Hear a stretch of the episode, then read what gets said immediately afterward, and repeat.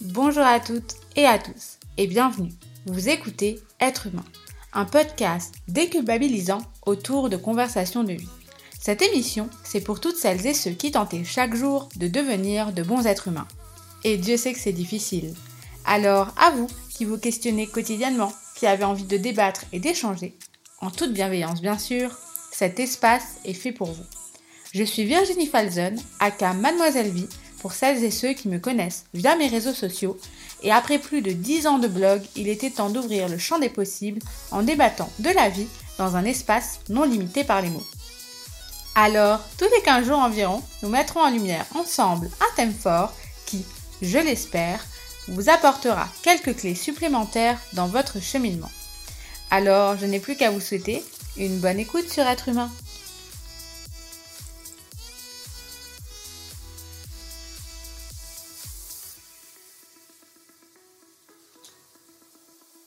Bonjour à toutes, à tous, j'espère que vous allez bien en ce joli vendredi ensoleillé pour ma part. J'espère que comme moi, vous êtes ravis de voir que l'hiver euh, arrive à son terme et que le soleil pointe le bout de son nez, que les journées se rallongent, qu'elles commencent plus tôt, qu'elles finissent plus tard.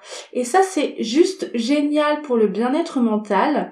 Et vous allez voir, on est en plein dans euh, le thème du jour. On est déjà à l'épisode 6 du podcast, ça avance doucement mais sûrement avec moi parce que la vie me rappelle chaque jour que les journées ne font toujours pas 72 heures et oui, parfois j'aimerais beaucoup, mais euh, ce n'est toujours pas le cas. Donc je sais que je pourrais poster évidemment beaucoup plus d'épisodes, mais le temps me manque. Mais je vous promets que j'ai beaucoup d'idées et que j'ai vraiment envie euh, d'aller euh, vraiment très loin dans ce podcast. D'ailleurs, pour m'y aider toujours avant de démarrer, si ce n'est pas déjà fait de votre côté, ce serait génial que vous puissiez noter le podcast sur la plateforme d'écoute de votre choix ou sur toutes les plateformes, si vous avez un petit peu de temps devant vous, tant qu'à faire, euh, de donner vos avis sur ce qui va, ce qui va un peu moins, les améliorations que je pourrais faire, que ce soit en termes de technique ou de débit de parole, que sais-je, vraiment tout ce qui vous passe par la tête. Euh, maintenant que ça c'est fait, on peut y aller. Et aujourd'hui, j'ai envie d'évoquer évidemment un sujet qui me tient à cœur, vous vous en doutez. C'est le jour où mon burn-out m'a appris à considérer la santé mentale au même titre que la santé physique.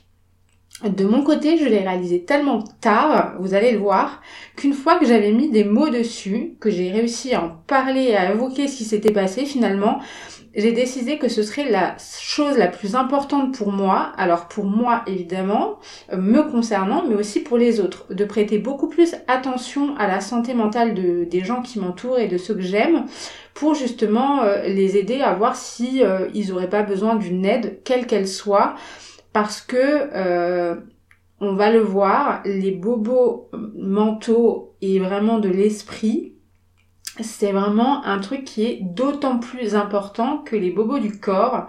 Et j'avais vraiment envie de, parler de ça aujourd'hui. Les personnes qui ont un trouble psychique sont dangereuses ou violentes euh, je pense qu'elles sont dangereuses si elles sont pas prises en charge et qu'elles sont dans un cas extrême, mais c'est pas une généralité qu'on peut faire sur les personnes qui ont des troubles psychiques. En réalité, les personnes qui sont suivies en psychiatrie sont plus souvent victimes de violences que responsables d'agressions.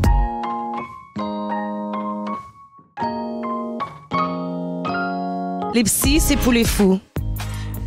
Non, tout le monde peut avoir besoin d'un psy. Normalement, c'est aussi conseillé d'aller voir minimum une fois un psy dans l'année, je crois. Donc euh, pour moi, c'est important pour tout le monde, même si on n'a pas spécialement de problème. Donc non, c'est pas que pour les fous. Effectivement, les psys, que ce soit des psychologues ou des psychiatres, peuvent aider toutes les personnes qui en ont besoin et qui le souhaitent. Ils ont une formation spécifique et ils font pas partie de notre entourage familial amical, donc on peut aborder avec eux des sujets euh, très personnels. Et en plus, ils ne nous jugeront pas et ils iront pas raconter notre problème à d'autres. En revanche, il peut arriver parfois que le ou la psy qu'on voit ne nous convienne pas, et dans ce cas-là, faut pas hésiter à aller en rencontrer un autre. La seule façon de soigner les maladies mentales, c'est l'hospitalisation et les médicaments. Moi, c'est clair que c'est non. Parce que je trouve que les médicaments, non seulement ça affaiblit le cerveau, ça, je trouve que ça aggrave la situation. Parce que je l'ai vécu dans, dans, la famille et je sais que quand elle était hospitalisée, c'était, pire. Alors que là, elle est à l'extérieur, elle est euh, accompagnée par la famille, euh, elle est suivie, mais ça reste, c'est sans médicaments, c'est on va dire un psy entre guillemets qui l'écoute, qui la dirige, plus la famille qui l'accompagne. En réalité, la très grande majorité des soins psychiatriques sont délivrés en dehors de l'hôpital. C'est ce qu'on appelle les soins en ambulatoire. Et en fait, ces soins en ambulatoire, ils sont cinq fois plus élevés que les hospitalisations. Donc ça veut dire que la très grande majorité des personnes suivies en psychiatrie ne sont jamais hospitalisées, mais sont soignées chez elles ou en ville, à domicile ou en ville, par différents professionnels. Donc effectivement, les médicaments, les thérapies, ça aide, mais il y a aussi l'entourage et l'entraide qui peuvent aider à aller mieux. Parfois, euh, c'est vrai, les hospitalisations sont nécessaires, mais c'est pas toujours nécessaire. En fait, ce n'est qu'une aide parmi beaucoup d'autres pour aller mieux. Les enfants n'ont pas de problème de santé mentale. Je pense que c'est faux. Et pourquoi? Bah parce que, à mon avis, euh, n'importe quel petit être, qu'il soit petit ou plus grand, euh, peut avoir des problèmes de santé mentale. C'est mon avis. Hein. Alors oui, Jacqueline, tu as raison. Des problèmes de santé mentale peuvent apparaître tout au long de la vie et même dès l'enfance. Justement, il y a une récente étude de, de l'UNICEF qui montre que 3 enfants sur 4 disent qu'il leur arrive de se sentir triste ou cafardeux et 1 sur 2 qu'il leur arrive de ne plus avoir goût à rien. Et l'OMS euh, dit aussi que plus de la moitié des troubles psychiques de l'adulte apparaissent avant l'âge de 16 ans. Donc on voit bien que c'est hyper important de recevoir une aide précoce pour aider à maîtriser les conséquences de ces souffrances que peuvent vivre les enfants.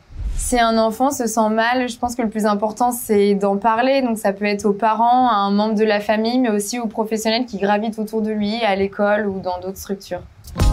Même si on ne va pas bien de temps en temps, cela ne veut pas dire qu'on a des problèmes psy. Tout le monde peut avoir des, coups, des coups de mou, hein, c'est normal.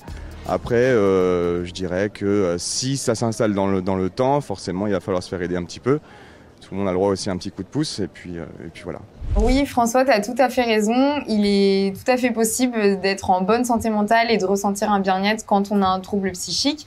À l'inverse, une personne peut aussi très bien euh, ressentir un grand mal-être et une grande souffrance sans être concernée par un trouble psychique. Ça peut arriver notamment quand on vit des événements déstabilisants comme par exemple une rupture ou euh, un deuil. En tout cas, diagnostic ou pas, euh, une souffrance psychique doit être entendue et en parler, c'est déjà aller mieux. Quand on a des problèmes de santé mentale, c'est pour la vie, on peut pas guérir. Euh, alors je dirais que je suis pas d'accord avec ça. Je dirais que ça se soigne, ça met plus longtemps qu'une blessure, qu'une fracture, euh, qu'un bobo, mais non, ça se soigne. Il y a des gens qui s'en remettent. Les dépressions, ça se soigne. Ça met du temps, mais on arrive à en sortir. Alors oui, Augustin, euh, quand on a un problème de santé mentale, il est tout à fait possible d'aller mieux et de se rétablir d'un trouble psychique avec le temps. Se rétablir, ça signifie être capable de vivre, d'avoir une activité, d'apprendre et de participer à la vie sociale. Et ce, malgré la persistance d'éventuels symptômes ou même après leur disparition. Tout ça, c'est possible euh, notamment grâce à des relations satisfaisantes, des activités épanouissantes, une bonne estime de soi, mais aussi des soins et des accompagnements. Et puis le rétablissement, c'est aussi apprendre à se connaître soi et apprendre à connaître son trouble. C'est un rapport à soi et à la maladie différent finalement, c'est réussir à trouver la juste place euh, au trouble dans sa vie. La santé mentale, ce n'est pas quelque chose de figé, c'est quelque chose de mouvant tout au long de la vie. Il y a des hauts, il y a des bas. Les personnes qui ont un trouble psychique sont dangereux ou violentes. Euh, je pense qu'elles sont dangereuses si elles sont pas prises en charge et qu'elles sont dans un cas extrême, mais c'est pas une généralité qu'on peut faire sur les personnes qui ont des troubles psychiques. Je pense que c'est au cas par cas. En fait, il n'y a aucune corrélation entre le diagnostic psychiatrique et le passage à l'acte violent qui ait été prouvé scientifiquement. Et justement, ces dernières années, il y a de nombreuses études qui ont montré que les personnes qui avaient un trouble psychique représentaient seulement 3 à 5 des actes de violence en général. En revanche, il existe des facteurs qui peuvent augmenter le risque de passage à l'acte violent. Donc ça va être par exemple la prise d'alcool ou de drogue, l'isolement social ou encore la rupture dans la continuité des soins. Les personnes qui vivent avec un trouble psychique ne peuvent pas travailler. Au contraire, les troubles psychiques, c'est comme des maladies. Hein. Tout le monde, n'importe qui peut tomber malade à tout moment. Donc, euh, et, euh, et, quand on se remet d'une maladie, on peut travailler enfin, en mi-temps, il y a mi-temps thérapeutique, enfin, il y a plein de possibilités. Hein des personnes qui sont souffrantes. Aujourd'hui, un très grand nombre de personnes ayant un trouble psychique peuvent travailler en milieu ordinaire. En fait, avec la reconnaissance d'un handicap psychique, il est tout à fait possible d'aménager et d'adapter son poste de travail. Par exemple, il va être possible d'avoir des horaires de travail plus souples, de pouvoir travailler à temps partiel ou encore d'ajuster ses heures de présence.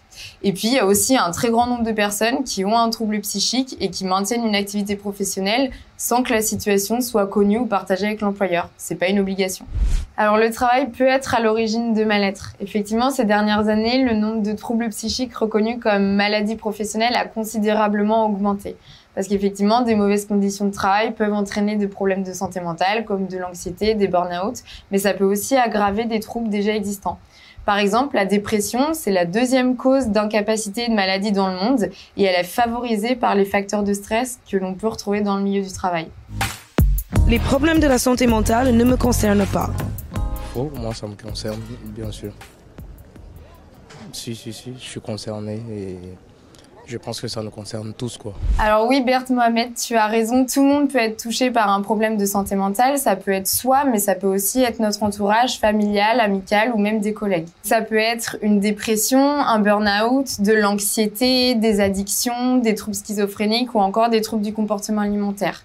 Ça peut être temporaire, mais ça peut aussi s'installer dans le temps. Et selon l'Organisation mondiale de la santé, les troubles psychiques concernent environ une personne sur quatre dans le monde, quels que soient les pays et les cultures. Même si dans l'extrait que vous venez d'écouter, on voit que les gens sont assez ouverts d'esprit sur la santé mentale et euh, qu'ils arrivent vraiment à justement euh, voir un peu le vrai du faux autour de ce concept que je mets entre guillemets, la santé mentale, elle est vraiment très mal perçu. Je pense qu'il faut l'expliquer, qu'il faut expliquer euh, les différents types de troubles, déjà les différents niveaux aussi, parce que parfois on peut avoir le même trouble mais à des niveaux différents, parfois plus extrêmes, parfois on doit se faire hospitaliser, parfois juste des médicaments suffisent, parfois juste des séances de psy. En fait, ça dépend. C'est vraiment variable d'une personne à l'autre en fonction de son environnement et de plein de variables différentes.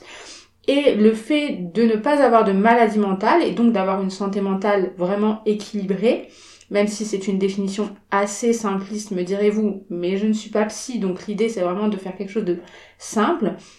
Dans tous les cas, que l'on parle d'un burn-out, de troubles divers, de bipolarité, de dépression, quelle qu'elle soit, la santé mentale reste quelque chose qui, à mon sens, est encore trop stigmatisé parce que j'en ai fait le constat, que ce soit pour mon expérience personnelle ou en entendant les gens autour de moi euh, parler, il y a encore beaucoup d'idées reçues. On entend du c'est dans la tête, du euh, mais tu rigoles, je t'ai vu sortir avec tes potes, euh, tu peux pas être en dépression, toi, comme si le fait de sortir avec des amis, ça signifiait que tu ne pouvais pas être en dépression, ce qui n'a aucun sens, hein, vraiment. Ou alors du t'es juste fatigué, repose-toi et ça ira mieux, dors un petit coup, comme si le sommeil pouvait justement résoudre un problème qui est psychique et profond ou t'as juste la flemme, c'est bon maintenant, euh, motive-toi, genre sors-toi les doigts du cul, quoi, comme si c'était si facile, ou mais c'est normal que tu sois triste, t'as vécu un truc compliqué, euh, mais ça va aller, hein, ça va toujours, regarde-moi, comme si toi, ton expérience à toi était représentative de tout l'univers entier. On ne gère pas les émotions et euh, les moments que l'on vit au quotidien de la même manière. On est tous différents et c'est pour ça qu'il y a des personnes qui vont avoir besoin d'aide et d'autres pas du tout. Et ce genre de phrases ne résolvent absolument rien. Le prends un peu de vacances, ça ira mieux, fais un effort, repose-toi, tout ça, même si moi je les ai pas entendus euh, dans mon expérience personnelle, en tout cas pas toutes, euh, c'est le quotidien de milliers de gens et euh, ces milliers de gens-là, c'est euh, tout âge et tout sexe confondu parce que on va le voir aussi un petit peu, euh, ça peut commencer dès l'enfance. Et en fait, vos phrases là, vous en rendez pas compte, mais ça complique absolument tout. Et l'OMS le dit, on l'a aussi un petit peu entendu dans l'extrait, il n'y a pas de santé sans santé mentale. Et évidemment, on parle pas du fait d'être heureux ou heureuse tous les jours de sa vie, 24 heures sur 24, en mode je suis sur un petit nuage, je suis chez les bisounours. En fait, on parle de considérer que c'est anormal quand le mal-être dure. Et qu'en fait, ce mal-être-là ne nous permet pas de vivre normalement parce que ça impacte nos relations personnelles, professionnelles, et ça tous les jours de notre vie. En fait, la santé mentale, quand elle est pas là, on n'arrive plus à rien. On se renferme, on n'est plus capable de gérer nos émotions de manière normale, mais aussi toutes les interactions sociales, en fait, dans le pro ou le perso, peu importe quand et à quelle période de notre vie, ça devient en fait insurmontable. Et c'est pour ça que on doit le considérer. Parce que si on le considère assez tôt, eh bien, ça signifie qu'on va pouvoir le prendre en charge à temps, au même titre par exemple qu'un cancer. Plus c'est pris en charge tôt, mieux ça peut être soigné et euh, plus on s'en sortira euh, d'une façon euh, optimale. Si je dois parler de mon histoire, qui est un bon exemple, je pense, en tout cas un exemple parmi énormément, pour la faire un peu courte, il y a quelques années, c'était en 2013, euh, je crois, 2012-2013, quelque chose comme ça, pendant une soirée de travail où j'étais en fait assistante de direction euh, dans un restaurant. Donc je gérais à la fois tout le côté administratif, management, etc. et euh, le service en collaboration avec le directeur du restaurant qui était à l'époque en formation. D'ailleurs moi aussi j'étais en formation et en fait on était un binôme. Et ce binôme-là ne fonctionnait pas. C'est-à-dire qu'il y avait un, espèce de problème entre nous qui euh, est arrivé en fait assez vite. Et parfois, euh, tu vois, tu, tu sens pas la personne qui est en face de toi et du coup, la communication est rompue très facilement. Enfin bon, bref. Pendant cette soirée de travail, il faut savoir que c'était la semaine où il s'est absenté et où euh, j'ai géré euh, quasi toute la semaine entière les services, l'administratif. J'ai pris le relais sur ses tâches à lui puisqu'on devait se remplacer mutuellement. Donc j'étais déjà fatiguée euh, physiquement. Je sentais que je tirais un peu sur la corde, mais je m'inquiétais pas spécialement dans le sens où j'avais l'habitude. On sait que la restauration c'est des horaires particulières, qu'en plus quand tu gères le côté administratif, t'as des choses à faire une fois que le service est terminé. Mais, mais vraiment, c'était une semaine compliquée parce que euh, j'étais seule et que des extras m'ont fait faux bon week-end et que... Enfin, tu vois, tous ces trucs-là qui s'accumulent et tu sens que ton cerveau, il y a, un truc qui va pas. Tu, tu le sens, mais tu te dis pas que c'est grave, quoi.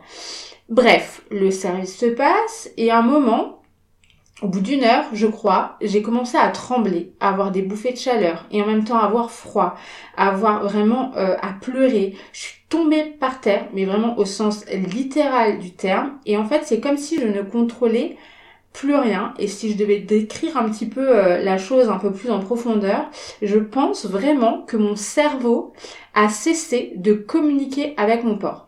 Mon corps était totalement délié du, du reste et les deux étaient plus en adéquation, ils communiquaient plus.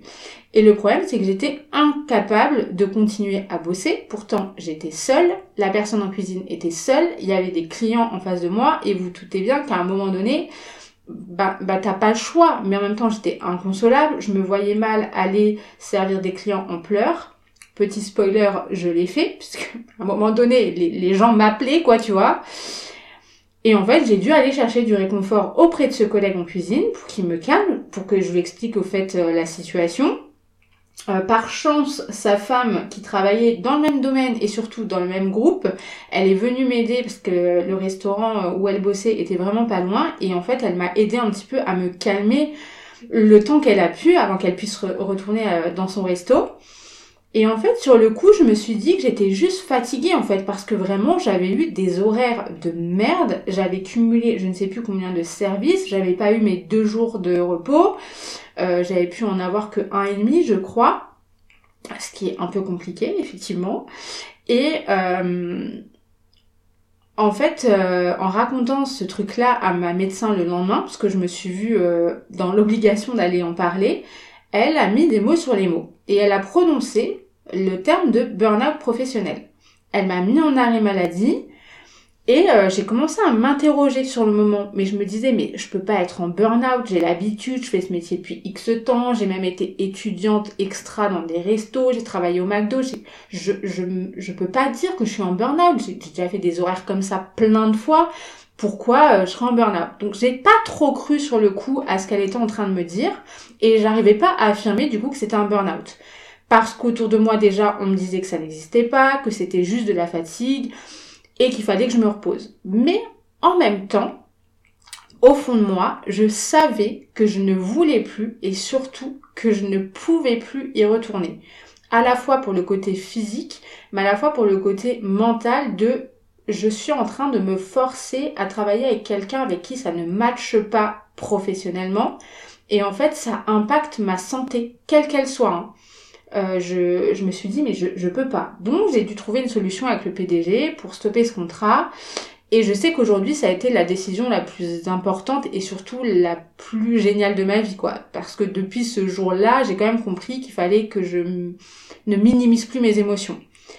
Mais ce que j'ai pu constater aussi, c'est que la seule chose qu'on avait retenue à l'époque, quand j'ai parlé de fait de cette rupture conventionnelle et de sa décision qui avait été prise, c'est que ouais mais t'as quitté un CDI, t'es folle, euh, c'est bon, euh, prendre des vacances, euh, ça aurait été quoi. La pression sociale, tu connais, on en a parlé dans l'épisode précédent, que je t'invite à écouter d'ailleurs.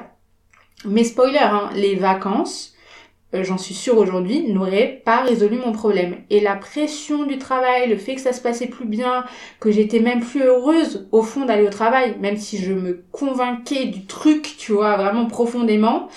Mais en fait, ça vaut tous les CDI du monde euh, d'être en bonne santé, quoi. Et j'ai trop longtemps cru, moi aussi, à force de l'entendre, au même titre que beaucoup de personnes autour de moi, quand j'ai décidé de quitter ce travail, que la santé, c'était le corps, et que si j'avais rien physiquement, j'étais ni malade ni en mauvaise santé. Je l'ai cru mais tellement d'années. Mais aujourd'hui, je peux l'affirmer. La santé passe aussi par le psychique et le psychologique. Et on peut quand même dire merci au Covid pour une chose. Ouais, vous avez bien entendu, hein. Un truc qui a aidé avec le Covid, c'est qu'on a commencé quand même à un peu plus considérer la santé mentale, vu le taux de dépression en hausse depuis la pandémie. Je crois que c'est plus de 25%, donc c'est assez énorme. Bon, vous me direz, vaut mieux pas attendre une pandémie pour considérer les maladies mentales, mais ça fait quand même du bien. Mais du coup, le fait que la parole se soit euh, enfin déliée, ben ça fait du bien et, euh, et du coup ça permet aussi de mettre en lumière ce sujet qui est un petit peu rangé sous des coussins, des grosses couettes, dans des placards, euh, bien bien loin de, du regard des autres. Et on ressort un petit peu les vieux dossiers parce qu'au final la santé mentale existe depuis la nuit des temps, c'est juste qu'il y a tellement de tabous autour d'elle que non non il faut pas en parler. Mais s'il faut en parler les gars, euh, plus de 25%, c'est quand même énorme. Et croyez-moi, plus on en parlera, plus euh, tous les gens qui vivent cette euh, situation vont pouvoir sortir d'un truc assez grave finalement. Parce que ouais, la santé mentale, quand elle n'est pas prise en charge, ça peut être très très grave. Les malades déprimés que je rencontre en consultation entendent toute la journée, ben, prends donc un peu sur toi, fais un effort, bouge-toi, ça ira mieux c'est aussi absurde de demander à un déprimé de se bouger et de prendre sur lui que de demander à un hypertendu de baisser lui-même sa tension artérielle. La dépression, c'est par définition un état dans lequel la volonté ne suffit pas et le fait de prendre sur soi ne va pas guérir les maladies. Si ça suffisait, ce serait formidable et ça s'appliquerait à l'ensemble de la médecine. Lui, c'est le professeur Michel Lejoyeux chef de service de psychiatrie et d'addictologie à la PHP. Pour Brut, il va s'attaquer aux idées reçues sur la dépression. Les symptômes de la dépression sont difficiles à identifier. Tout l'objet de la psychiatrie, c'est de faire la différence entre les moments de tristesse normaux et la maladie dépressive. Regardez, quand on est triste, quand on subit un événement désagréable, on est fâché. Prenez par exemple le moment du, confinement, quand on a dû être confiné. On était triste, mais qu'est-ce qu'on avait envie? On avait envie de sortir. Le déprimé, premier signe, a une perte d'envie. Ça, c'est quelque chose qui va faire de manière spécifique la différence entre tristesse normale et maladie dépressive. Le deuxième signe, c'est la perte de l'estime de soi. Quand on est triste, on en veut au monde entier. On se trouve pas assez payé, pas assez aimé, pas assez reconnu. Le déprimé trouve qu'il ne vaut rien. Et le troisième signe, c'est la perte d'énergie, le ralentissement dans le corps et le ralentissement dans l'esprit. J'insiste beaucoup sur cette différence entre émotion normale et dépression. Nos collègues neurologues ont diffusé les signes de l'accident vasculaire cérébral. Maintenant, tout le monde sait aujourd'hui que quand on est paralysé d'un membre, il faut aller en urgence à l'hôpital. Je voudrais que la même information se fasse sur ces trois signes. Perte d'envie, perte de l'estime de soi, perte d'énergie. Quand vous voyez quelqu'un dans votre entourage professionnel, dans vos amis, dans votre famille, dans cet état-là, vous ne lui faites pas de la morale, vous considérez qu'il ne va pas bien et qu'il peut et doit être aidé. La dépression n'est pas une vraie maladie et on est tous un peu dépressifs. Il y a une erreur en médecine et il y a une erreur dans la vie quotidienne, c'est de dire on est tous un peu déprimés. Hein, quand on voit l'actualité, qu'elle soit politique, enfin tout ce qui nous arrive, on est tous déprimés. La réalité médicale, la réalité de la psychiatrie, c'est qu'on peut tous avoir des moments de tristesse, des moments de découragement, des moments d'agacement, mais la dépression est une vraie maladie avec des signes précis et des traitements précis.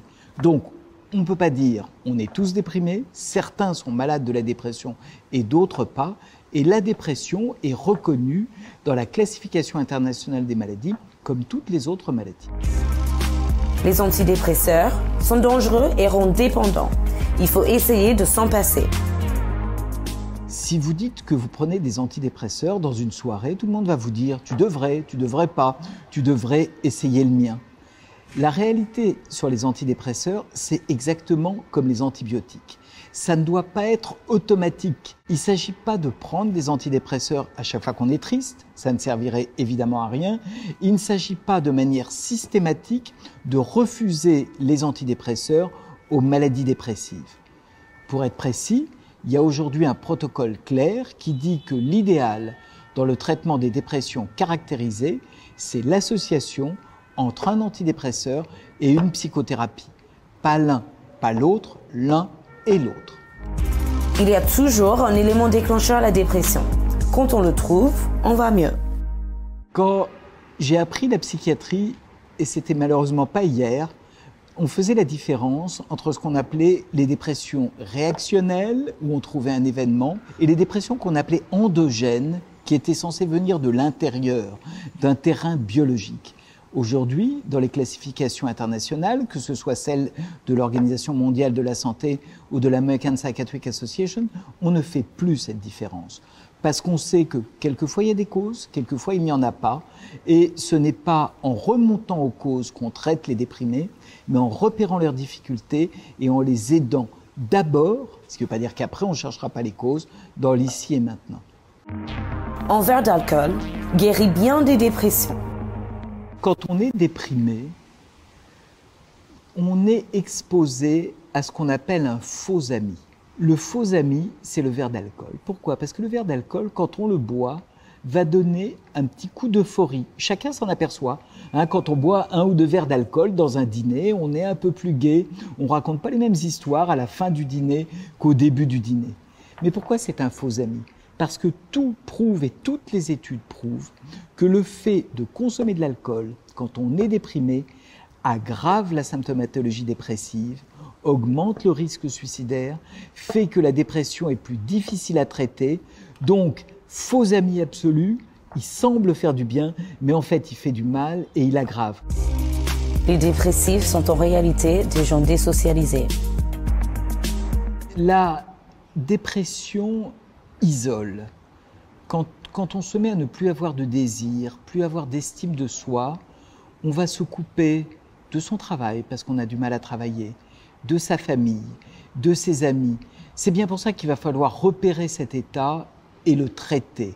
Mais les, les liens ne sont jamais aussi simples toutes les dépressions ne vont pas conduire, par exemple, à une désocialisation complète, mais il y a dans la dépression un impact social qu'on va réduire d'autant plus que on peut ne pas la nier, ne pas la dénier, demander un avis médical et rapidement traiter le problème. La dépression ne touche que les adultes. La dépression est plus fréquente à partir de 18 ou 20 ans et chez les adultes. On peut malgré tout voir des dépressions chez les enfants, chez les adolescents. Elle va s'exprimer de manière différente, par exemple par une cassure de la, de la prise de poids, par des troubles du comportement. La dépression est très fréquente, 10% de la population sur toute la vie. La bonne nouvelle, c'est que la dépression peut et doit se traiter. Dépression et déprime, ce n'est pas la même chose. Sur tous les mots de la psychiatrie, il y a une sorte de récupération dans le langage général. Vous savez, tous nos diagnostics de personnalité, par exemple, sont des insultes. Hein. Il n'y a qu'en psychiatrie où on voit ça. Si on vous traite d'hystérique, de paranoïaque, de narcissique, c'est pas un diagnostic, c'est une insulte. Pour la dépression, le, le, terme de dépression a été repris dans, la, dans le langage commun sous le terme de déprime. La déprime n'a aucune définition médicale. S'il fallait trouver une sorte d'équivalent, on pourrait dire que la déprime, c'est la tristesse, c'est l'émotion qu'on ressent de manière passagère et qui ne doit pas être traitée. Mais la réalité, c'est que la notion de déprime ne doit pas faire oublier que chez certains qui se considèrent comme atteints de déprime, ils sont en fait atteints d'une vraie maladie dépressive qui doit être reconnue et traitée. Donc concrètement, n'utilisons pas ce mot déprime, utilisons éventuellement le terme de tristesse qui est beaucoup plus juste pour définir une émotion et celui de maladie dépressive. La dépression peut être masquée par des douleurs ou d'autres maladies. Quand j'étais jeune, on parlait de dépression masquée. On disait, il y a des gens qui n'ont pas de dépression, mais ils ont mal quelque part, ça doit bien cacher une dépression. La réalité aujourd'hui, telle qu'elle ressort de nos études, hein, comme celle qu'on conduit dans le service ici, montre qu'un certain nombre d'états dépressifs, avec ce qu'on a dit, la perte d'envie, la perte d'estime de soi et la fatigue, s'accompagnent de douleurs. Donc dans ce cas-là, la douleur est un peu déclenchée par la dépression, et quand on traite la dépression, on fait disparaître la douleur. Mais il n'y a pas, et c'est bien prouvé maintenant, de dépression masquée. Donc si on a mal aux oreilles, le nez bouché, mal à la tête, n'allons pas imaginer que c'est une dépression si on n'a pas les signes de la dépression. On ne guérit jamais complètement d'une dépression. Les malades psychiatriques dont je m'occupe au quotidien subissent une double peine. Un, c'est pas des vrais malades. Hein. C'est pas comme les malades de cardiologie, comme les cancéreux qui vont mobiliser de l'émotion, de l'empathie. Deuxième idée fausse, on les guérit pas. C'est vrai pour l'alcoolisme et c'est vrai pour la dépression. La réalité est complètement inverse. Un déprimé bien traité, qui a bénéficié d'une psychothérapie, qui surtout en amont a été reconnu comme en état de dépression, peut être traité et totalement guéri. Donc ces maladies aujourd'hui se guérissent. Ce qui ne se guérit pas, c'est le déni qu'on peut avoir vis-à-vis de ces maladies, la non-reconnaissance, la méfiance ou le mépris qu'on peut avoir, soit vis-à-vis des malades, soit de ceux qui les soignent. Le premier problème que moi je vois, à mon sens, euh, autour de la santé mentale et du fait que ce soit encore un tabou et qu'il y ait plein de clichés, qu'on en parle peu ou pas assez du moins, c'est qu'en fait, on ne voit toujours pas les lacunes du mental comme étant une pathologie. Donc, tout ce qui émane de l'être humain, encore une fois c'est mon avis, mais je suppose que mon avis euh, n'est pas unique, ce n'est pas forcément la décision d'un libre arbitre. On ne choisit pas de vivre mal mentalement. C'est un truc qu'on vit, qu'on ressent, et euh, même si ce n'est pas ni palpable ni visible, c'est pas pour ça que ça n'existe pas en fait.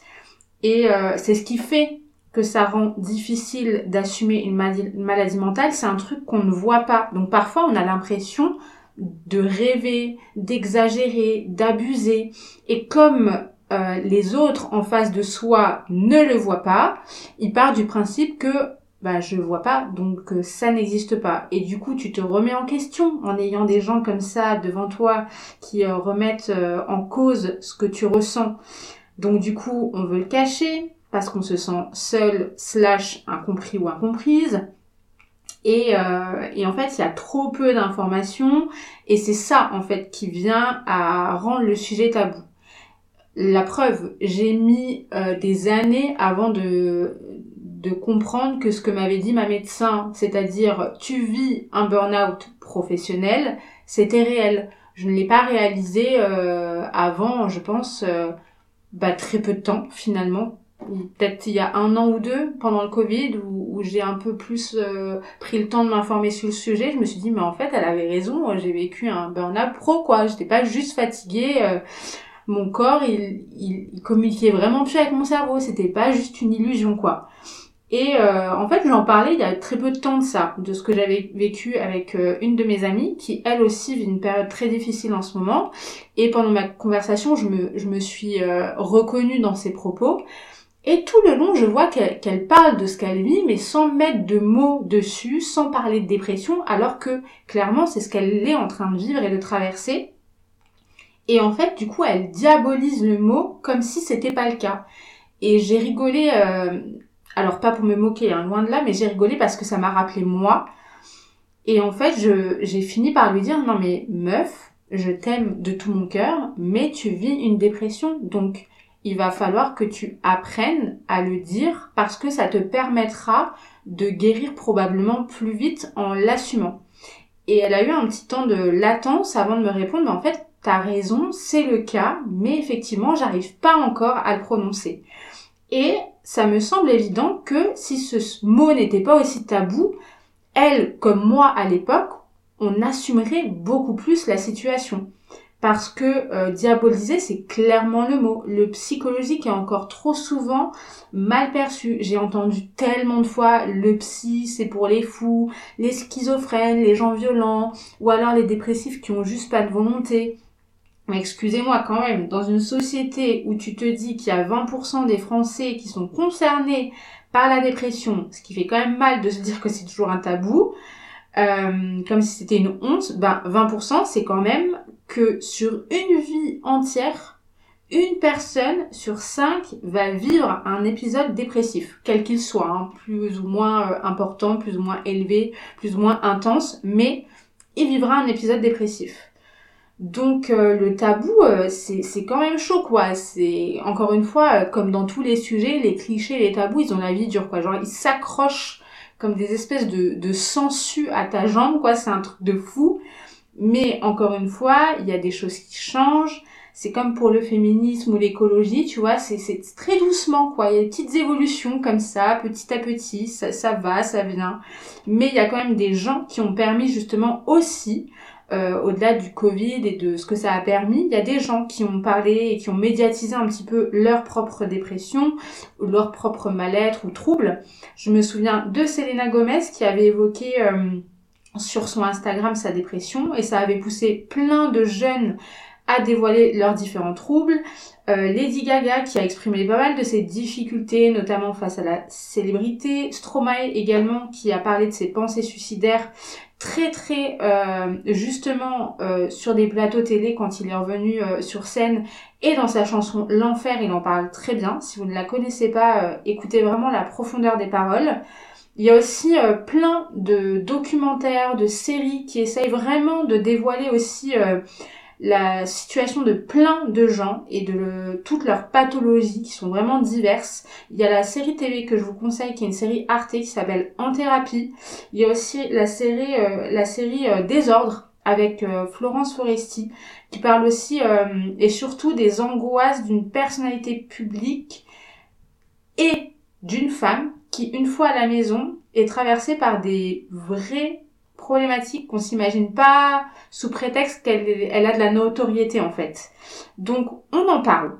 Vraiment, on, en parle de plus en plus. On, on a compris que c'était une question euh, sociétale. Mais le truc, c'est que souvent, on en parle mal et que euh, heureusement, il y a des gens qui permettent une déstigmatisation, comme les gens que j'ai cités au-dessus et les séries, etc. Mais, euh, mais ça a la vie dure quand même. Hein. Les clichés, c'est quand même quelque chose, quoi.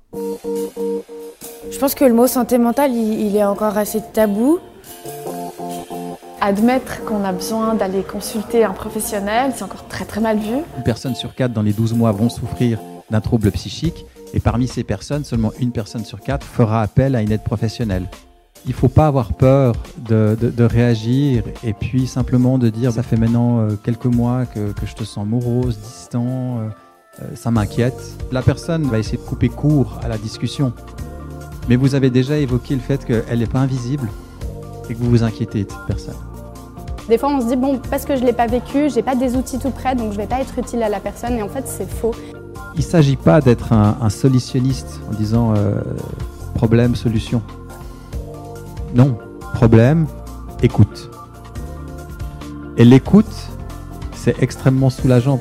Une autre chose qui me semble utile et valable pour toutes les situations, finalement, c'est de valider, valider l'émotion.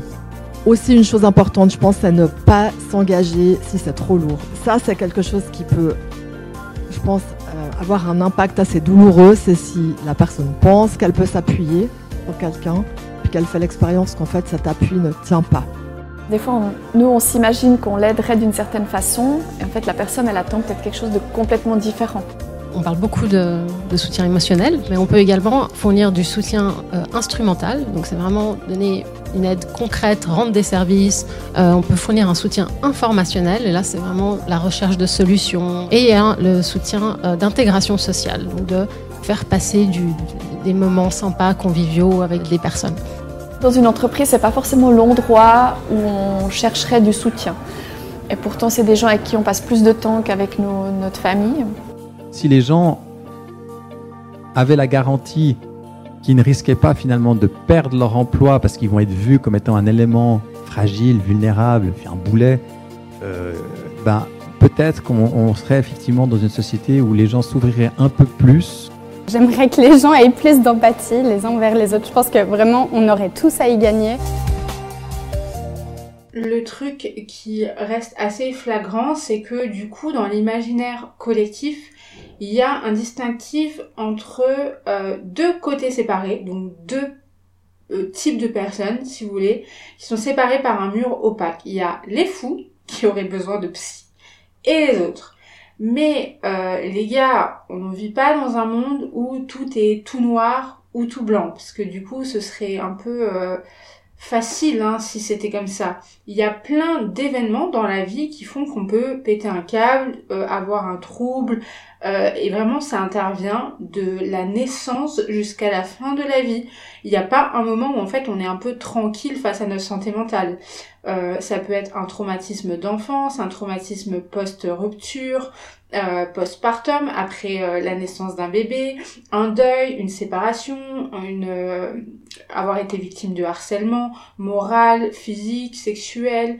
Euh, bref, il y, a, vraiment plein de trucs, milliards de raisons de voir sa santé mentale fragilisée. En fait, on l'ignore parce qu'on se sent souvent, hein, parce qu'on a peut-être un peu plus confiance en soi, un petit peu invincible, mais en fait, vous pouvez euh, être hyper invincible et hyper fort mentalement et d'un coup avoir une santé mentale fragilisée parce qu'il y a cet événement qui aura été plus traumatique et plus traumatisant que qu'un autre, quoi. Et euh, ça peut être vraiment des trucs rikiki qui vous fassent réaliser que en fait ça va pas euh, pleurer parce que vous avez fait euh, tomber votre tartine de beurre confiture du mauvais côté, euh, avoir une hypersensibilité slash hyper émotivité dans des événements où il n'y a pas forcément lieu d'être, recevoir une mauvaise commande, louper son bus, ne plus avoir d'essence dans sa voiture, tomber en panne, enfin tout ça vous allez peut-être le vivre intensément, trop intensément, et en fait c'est le fait de ne pas considérer ça depuis longtemps qui, qui fait que ben vous avez même pas l'habitude de prendre soin de la santé mentale. C'est un truc auquel vraiment même moi je m'inclus dans ces gens-là euh, ou encore je dois faire des efforts pour en prendre soin parce que depuis très longtemps on a peu considéré ça parce que justement ça existait pas ou alors surtout on n'en parlait pas. Je me souviens par exemple de- d'exemples de mon, dans mon enfance quand j'étais petite et que euh, je rentrais de l'école et que j'exprimais à mes parents d'une quelconque manière que euh, j'étais malheureuse parce que euh, un petit garçon m'avait embêtée ou même des copines. Et en fait on me répondait souvent te laisse pas faire. Voilà c'est- c'est pas grave quoi c'est des chamailleries d'enfants alors qu'en fait si on m'avait dit les choses autrement, si on avait considéré ce truc-là comme étant quelque chose d'important, peut-être que en grandissant, eh ben, euh, j'aurais plus considéré euh, ces petits bobos mentaux là, plus euh, que mes bobos physiques, ou alors au même titre que mes bobos physiques. Donc moi, j'ai grandi comme ça. Je faisais très attention à ma santé physique. Dès que j'avais mal quelque part, je le disais. On m'a même appris très tôt à vraiment aller chez le médecin si je trouvais que quelque chose était différent de d'habitude sur mon corps, etc. Et euh, vu que c'était visible et que mes parents pouvaient le constater de leurs yeux vus, et ben du coup, euh, ça inquiète plus facilement que quand je disais euh, je me sens triste ou je me sens malheureuse. Donc moi et mon hypochondrie niveau santé physique, on était euh, limite content d'aller chez le médecin pour des trucs même qui avaient peut-être pas besoin, mais bon, mieux vaut prévenir que guérir. Ma mère m'a élevée euh, avec cette idée qu'il fallait prendre soin de son corps. Elle avait des tas de bouquins médicaux, euh, vous savez les trucs rouges là où il y avait vraiment des infos. Parfois c'était genre hyper flippant. Et dès qu'on lui disait qu'on avait une douleur, elle filait la tête dans les bouquins pour trouver ce que ça pouvait être, etc., etc. Par contre, on ne m'a pas du tout élevée avec le fait de d'aller voir un thérapeute était normal ou un spécialiste quelconque de la maladie mentale. Là, c'était une autre paire de manches parce qu'on trouvait pas d'infos dans ces dix bouquins rouges, donc du coup c'était sûrement que c'était rien ou moins important, et euh, bah, dors un peu plus, mange mieux, bois beaucoup d'eau, genre la solution euh, magique pour le cerveau, et, euh, et c'est pour ça que j'insiste un petit peu sur l'enfance parce que je suis persuadée que si on avait considéré au même titre que la santé physique les, les trucs que je pouvais dire quand j'étais gamine, euh, peut-être que je j'aurais plus considéré, ou en tout cas plus rapidement, euh, mon burn-out professionnel à, allez, on va dire 99% de chance que je l'aurais plus considéré. Et comme pour mon histoire perso et mon burn-out dont j'ai parlé, je constate surtout que je suis loin, mais alors loin d'être la seule à avoir vécu un burn-out. Et le pire dans tout ça, c'est que c'est juste une situation très relou à avoir parce que dans le cadre justement euh, de la santé mentale et du job, ça implique de devoir souvent rester dans un boulot où on se sent mal parce que il y a le côté euh, financier. Euh, un appart à payer, des charges, envie de remplir le frigo, évidemment. Donc on a peur et souvent on reste parce qu'on pense au côté alimentaire de la chose qui passe malheureusement très très souvent avant tout le reste et donc du coup avant le mental et le bien-être. Euh, et je me souviens, moi, pour mon expérience, que je sentais avant cet événement où j'ai craqué, tremblé, pleuré, etc., que ça allait pas au final puisque j'avais des alertes comme ça. Déjà mon compagnon de l'époque il me disait que c'était pas normal parce que mon couple était impacté, que je le prenais un petit peu vraiment au sens euh, euh, figuré mais euh, pour un punching ball parce que du coup dès que je sortais du boulot j'étais contrariée donc fallait que je me plaigne et c'était lui qui prenait un petit peu pour tout le monde. Et ça, c'est quelque chose que j'aurais pu anticiper partir plus tôt parce que je savais au fond de moi de façon très inconsciente, mais je le savais. Il y a aussi le côté, au-delà de l'alimentaire et du financier, c'est qu'on a peur du, on a peur du changement. On se dit, ben, l'herbe est pas plus verte ailleurs, donc je vais rester. Et puis il y a aussi les autres avec la pression sociale qui nous en empêche. Je me souviens à l'époque ma décision avait fait grand débat parce que je gagnais quand même bien ma vie, que j'étais bien dans mon travail, parce que je l'aimais en fait, tout simplement. Et ouais, c'est dur de trouver un métier qu'on aime très bien, mais quand bien même, je ne suis pas bien physiquement, mentalement, il y a, un truc qui ne va pas. Et, euh, et tout ça, ça a créé un espèce de cercle vicieux autour de la santé mentale liée à son job, parce que euh, on subit et on choisit malheureusement de rester dans cette situation juste pour quelques côtés, c'est-à-dire souvent financier malheureusement. Et je pense que c'est pour ça que j'ai tenu euh, longtemps et que du coup euh, à force de tenir longtemps et eh ben ton corps et ton cerveau ils, puisent les dernières énergies jusqu'à ce que là ce soit euh, fatal. La chance que moi j'ai eu avec ce burn-out pro c'est que j'ai eu quand même le déclic d'aller déjà voir ma médecin me mettre en arrêt et quand même me dire même si j'arrive pas à dire que je fais un burn-out au moins j'arrive à dire que c'est pas normal et euh, il y a d'autres niveaux où la santé mentale joue, je l'ai un petit peu dit au-dessus, c'est l'enfance. Selon une étude, les troubles psychiques prennent souvent racine pendant l'enfance et du coup, il serait plus directement liées à l'éducation parentale. Alors là, l'idée c'est pas de dire les parents sont des connards, évidemment que non. Mais dans une famille où les parents sont plus stricts et avec une éducation plus contrôlée, dans le mauvais sens du terme bien sûr, il y a plus de facilité pour les enfants ayant vécu du coup dans ces familles à être victimes de troubles psychiques à l'âge adulte. Et dans ces mêmes familles strictes, le tabou autour des maladies mentales serait plus important que dans des familles plus ouvertes à la discussion par exemple. Au même titre que l'importance de l'éducation du côté de l'école, parce qu'il n'y a pas que la famille qui entre en jeu, il faudrait en parler justement à l'école, toujours plus personnellement, même si à l'école je vivais très bien ma scolarité, que j'aimais même très très bien l'école, tout s'est plutôt bien passé, etc. J'ai quand même constaté, et ça c'est une remarque que je me suis fait à l'âge adulte, mais je m'en souviens parfaitement, euh, à l'école, à tous les niveaux d'études, c'était en fait un lieu de pression psychologique et mentale assez immense un lieu où il y avait euh, une différence d'écarts euh, sociaux. Donc par exemple, on distinguait les bons élèves et les mauvais euh, dans une classe. On avait fixé ces deux catégories et on refusait de voir qu'il y avait ben, des gens un petit peu moyens. Et du coup, ben, ça créait des espèces de compétition sans le vouloir entre les bons et les mauvais.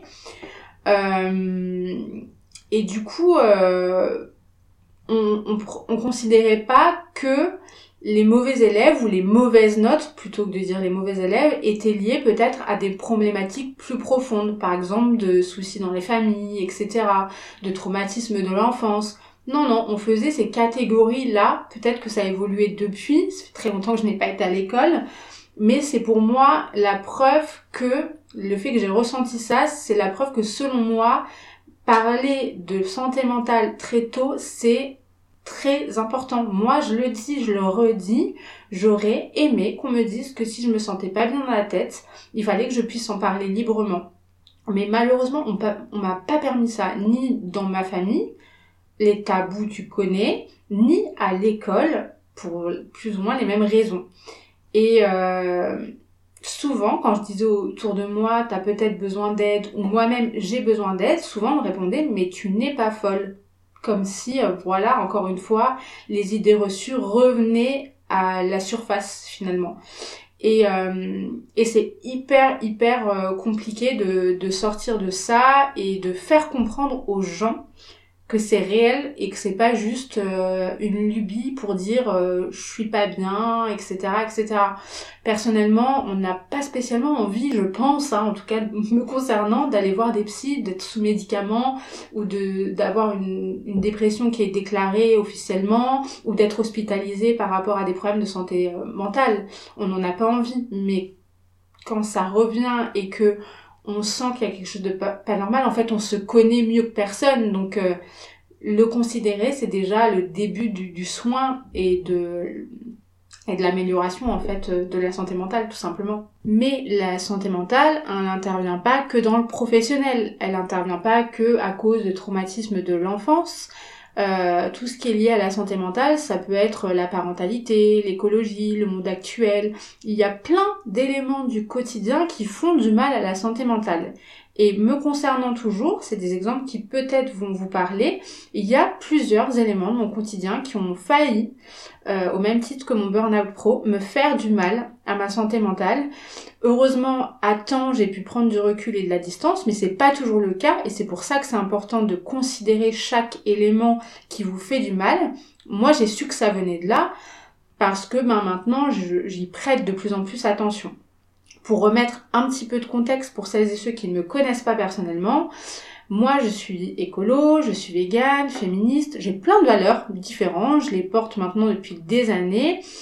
De ce fait, je les porte de façon très intense parce que c'est ma façon d'avoir des valeurs, c'est de, de mener un combat si tu veux. Donc par exemple, je fais attention à plein de choses dans ma vie, ma consommation de manière générale, que ce soit l'alimentaire ou les cosmétiques ou euh, les freins, etc. Je mène des actions plutôt silencieuses pour améliorer les choses et respecter ces valeurs en consommant en vrac, faisant mes courses au marché, consommer local, de saison, bio si possible, voyager mieux quand je le peux, boycotter certaines marques qui me dérangent par leur mentalité, certains produits, bref. Ces valeurs-là, elles me poussent toujours à me remettre en question, mais puisque je ne vous apprends rien, nobody's perfect, et que ça, tout le monde le sait, je ne le suis pas non plus, je ne suis pas une exception, souvent je me remets en question par rapport à ces valeurs, car malheureusement, il m'est arrivé plein de fois de subir une charge mentale tellement énorme liée à mes valeurs que du coup ça a impacté automatiquement ma santé mentale. L'exemple numéro un, c'était pendant le Covid et les confinements du coup, où j'ai revu ma façon de consommer. J'ai été moins attentive à mes déchets, j'ai fait plus de commandes à me faire livrer sur internet, j'ai été moins au marché pour faire mes courses, j'ai fait des choix qui du coup sont à l'inverse de mes valeurs. J'ai remis un pied dans des supermarchés alors que pour moi c'est le lieu de l'angoisse et que j'y mets très rarement les pieds à part pour m'acheter euh, du papier toilette ou des chips si tu veux. Donc vraiment, euh, je me suis retrouvée dans une position très compliquée où je me suis sentie carrément illégitime de parler d'écologie juste parce que j'allais au supermarché de temps en temps plutôt que d'aller voir mon petit producteur. Mais en fait, pourquoi j'ai fait des step back par rapport à cette valeur-là et pourquoi j'ai pris du recul, c'est parce que à ce moment-là de ma vie, les confinements, le Covid et ce que ça avait comme impact sur moi, je sentais vraiment physiquement et émotionnellement qu'il fallait que je lève le pied parce que vraiment la charge mentale liée au simple fait d'être écolo et de faire attention à tout, ça avait impacté ma vie et surtout mon humeur quoi. Donc ouais, j'ai levé le pied et en fait, j'aurais pu mal le vivre. Au début, je me suis un peu questionnée en mode, ouais, comme je disais, euh, t'es pas légitime de parler de ci ou de dire que t'es écolo alors que tu vas retourner au supermarché. Mais en fait, je me suis juste dit, écoute, c'est mieux comme ça, ça fait partie du jeu. Encore une fois, on le répète en long, en large, en travers, nobody's perfect. Et euh, là, tu te sens mieux. Tu sens que c'est ce dont tu as besoin. Donc, c'est pas grave. Et j'ai fait ce même cheminement avec l'exemple 2 qui a impacté aussi à un moment ma santé mentale, c'était mon véganisme. À mes débuts, j'étais dans un extrême avec moi-même, pas avec les autres, je le précise, et ça, ça restera toujours, j'y tiens vraiment. Mais je sais qu'au tout début, j'étais vraiment virulente avec moi-même, j'avais arrêté tout ce qui provenait de l'animal, et j'étais hyper catégorique là-dessus, même en seconde main, pas de cuir, de laine, etc. Si j'allais manger chez quelqu'un que, ben, malheureusement, il savait pas que la crème c'était pas vegan, ben, du coup, je me mettais une pression de ouf en me disant, Putain, ça craint si j'en mange, si j'en mange, je suis pas végane, c'est pas normal, c'est mal. Donc du coup, ça avait un petit peu un impact sur mes relations sociales, forcément. À toujours devoir dire au fait euh, la crème le beurre tout ça euh, c'est pas vegan donc faut pas en mettre. Alors qu'il avait déjà fait l'effort de faire du végétarien tu vois donc je me sentais un peu mal à l'aise. Ou aussi euh, quand je devais trouver un resto pour manger avec mes potes ben si les restos proposaient pas du vegan et qu'ils enlevaient pas le fromage parce que c'était déjà dans la cuisson, ben du coup je me retrouvais là comme une con à manger végé et du coup je me remettais à mort en question sur mon ma valeur végane. Euh, donc là encore, j'ai fait un step back par rapport à ça. Et par exemple, aujourd'hui, si mon père il oublie que le fromage euh, c'est pas vegan parce que ça lui arrive, hein, c'est pas dans son automatisme du quotidien, ben j'en mange. Je vais pas lui faire la remarque parce que déjà ça peut blesser, qu'il a fait les efforts de ouf et il le fait tout le temps pour que j'ai mon repas à moi euh, quand je vais manger chez eux. Pareil au resto ou même chez les copains je, je, je le vis mieux en fait. Je sens que cet extrémisme que je pouvais avoir avec moi-même me mettait mal à l'aise, mais vraiment, moi, mes potes me disaient trop rien, tu vois, mais, mais je sentais que c'était gênant parfois, et du coup, je sens que je le vis mieux. Alors chez moi, je suis à 100% vegan, il pas de fromage, pas de miel, etc. Mais à l'extérieur, même en voyage aussi, je remarque que je me mets moins de pression et du coup je suis vachement plus ok. Le troisième exemple qui euh, a impacté ma santé mentale et où là pareil j'ai même plus fait qu'un step back, c'est-à-dire que j'ai complètement arrêté ce truc. Comme je le disais, je suis féministe et l'année dernière j'ai pris la décision d'être bénévole active dans une asso féministe. Donc l'idée en, étant bénévole active, c'était que au-delà de donner une simple cotisation en euros euh, pour aider l'asso, c'était de participer à des réunions. Donc dans mon cas, c'était de la rédaction pour le blog de l'assaut. Et on avait un Discord avec euh, différents channels de discussion. Et chaque channel, c'était un thème dans le féminisme. Donc ça pouvait être les bonnes nouvelles, t'avais un channel sur les mauvaises nouvelles, un channel sur euh, les événements euh, de la région, etc., etc. Mais en fait, le truc, c'est qu'avec ce Discord-là, tu pouvais te connecter et recevoir des notifications sur chaque channel de ton choix. Et même en désactivant les notifs, je, j'allais sur le, Discord de façon automatique et je lisais toutes les news. Et vu qu'il y avait une quantité très très très incommensurable de mauvaises nouvelles liées au féminisme, donc ce soit des victimes de harcèlement moral, sexuel, etc., et que je, ces infos-là, je les digérais extrêmement mal, à un moment donné, mon cerveau, il a vraiment littéralement explosé et je me suis dit, oulala, là là, va falloir que je déconnecte. Donc j'ai supprimé l'application Discord sans trop rien dire en plus aux membres parce que je, franchement, je me suis sentie étouffée. Est-ce que ça fait de moi une mauvaise féministe ou une féministe? Pas du tout. Je ne pense pas. Euh, je, je, reste une féministe, je porte cette valeur, mais j'ai senti que les bad news m'impactaient trop et du coup ce step back il a été plus que essentiel. Et la quatrième chose qui a fait que ma santé mentale était impactée, ça peut être le cas de beaucoup aussi, euh, le monde actuel a été et est parfois encore l'origine de stress énorme dans mon quotidien. Du coup, j'ai pris un recul sur les infos à la télé, j'évite certains réseaux sociaux, je me suis même créé des, euh, des euh, mots euh, bannis sur mon Twitter par exemple. Donc euh, pendant l'époque Covid, j'avais banni Covid, vaccin, anti-vax, etc. Je voulais plus voir ces mots-là. Bref, j'ai tous ces step back que j'ai fait, ces améliorations du quotidien que j'ai fait, ont mis à bien ma santé mentale. Je me suis protégée, je me suis préservée et j'ai enfin compris qu'il fallait considérer ça.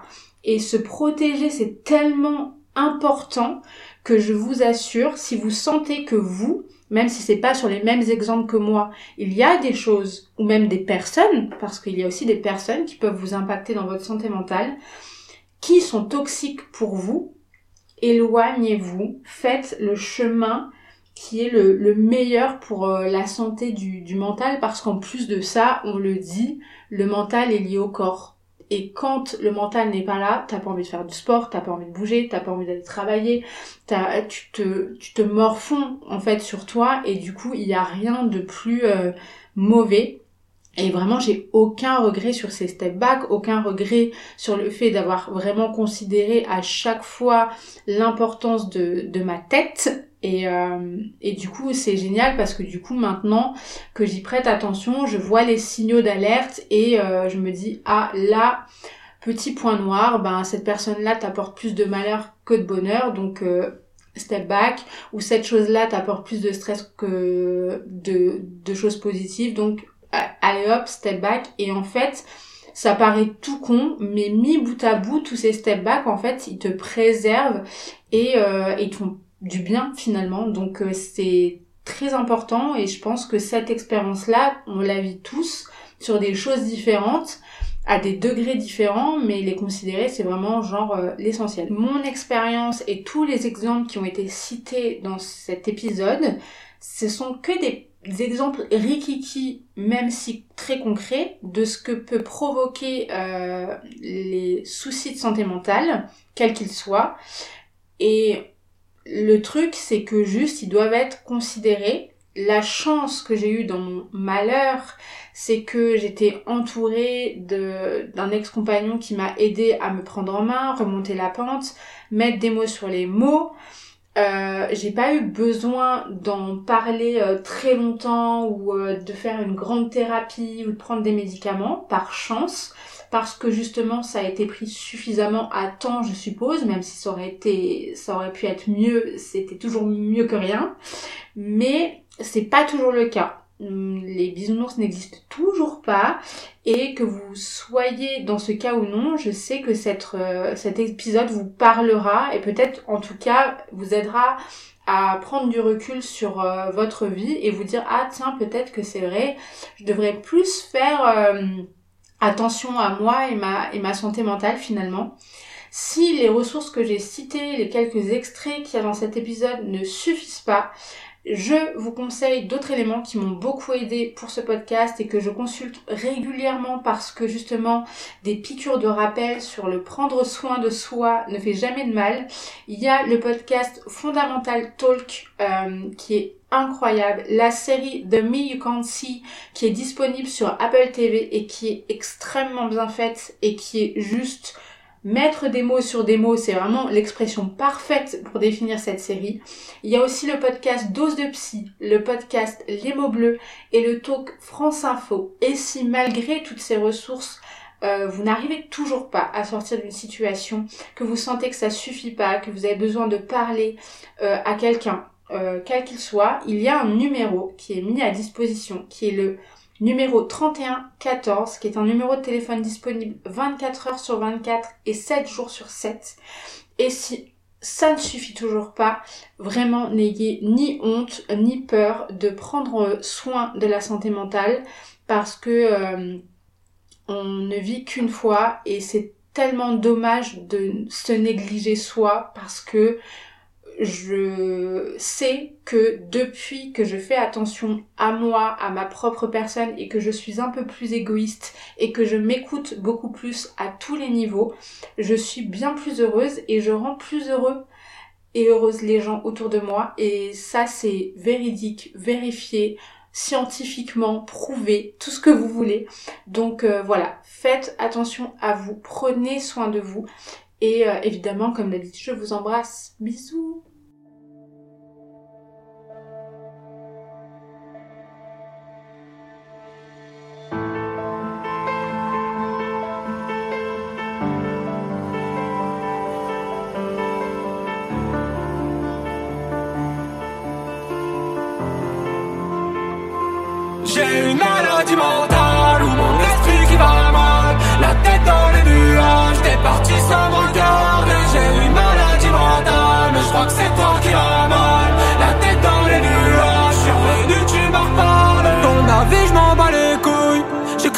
ton cœur tes principes, si ton cœur ne sent pas les coups, je l'arracherai, le mettrai sous plastique. Le dernier sera le premier qui admettra toutes ces centaines de messes basses. Dans ta course folle qui t'arrêtera, mauvais virage, et j'en fais le constat. On se style, mais je vois pas son visage. Jacques sur ses seufs, mais sur son cœur des larmes. Jolie princesse et sur bateau pirate, finira seule dans le fond de la cale. Je te déteste quand tu m'aimes, et je t'aime quand tu me détestes. Prends-moi pour un con, je te courais après, mais tu me lances des je t'aime à l'appel. Moi je te le dis, je t'aime, plus que ma mère et plus que moi-même. Oui, je te le répète, je t'aime, autant que je te déteste, c'est presque pareil. Salope. J'ai une maladie mentale ou mon esprit qui va mal. La tête dans les nuages, t'es parti sans me regarder. J'ai une maladie mentale, mais je crois que c'est toi qui as mal. La tête dans les nuages, sur revenu, tu m'as reparlé. Entre nous c'est la merde, mais entre nous c'est la même, ouais. De l'amour à la haine, tout est provisoire. Et même si tu le sais pas, j'y pense tous les soirs. J'ai suivi tous tes pas, j'ai fini dans le noir. On survit dans le mal, j'ai du mal à te voir. T'as du mal à me croire, du mal à te corriger. T'aimais quand je dirigeais, t'aimais sans foi. Tu changeras jamais, crois-moi, ça y joue. Et t'en as rigolé, c'était pas un jeu. Là, je déclare un J, des larmes sur les joues. Plus aucun sentiment, je le vois dans tes yeux. Je le vois quand tu mens, les cheveux dans le vent. Et je sais ce que tu veux, ouais, je sais ce que tu veux. T'as jugé sans savoir, que t'aimes ma vie. T'as beaucoup trop parlé, mais t'as pas agi. Le cœur dans le noir, la vision dans gris. T'as trop fait la star, pourquoi me mentir? T'as vu, je m'en tire, t'as vu, je me tire. Même plus ça m'attire, sur le jour je tire. Je les entends se taire, je me sens solitaire. J'ai une maladie mentale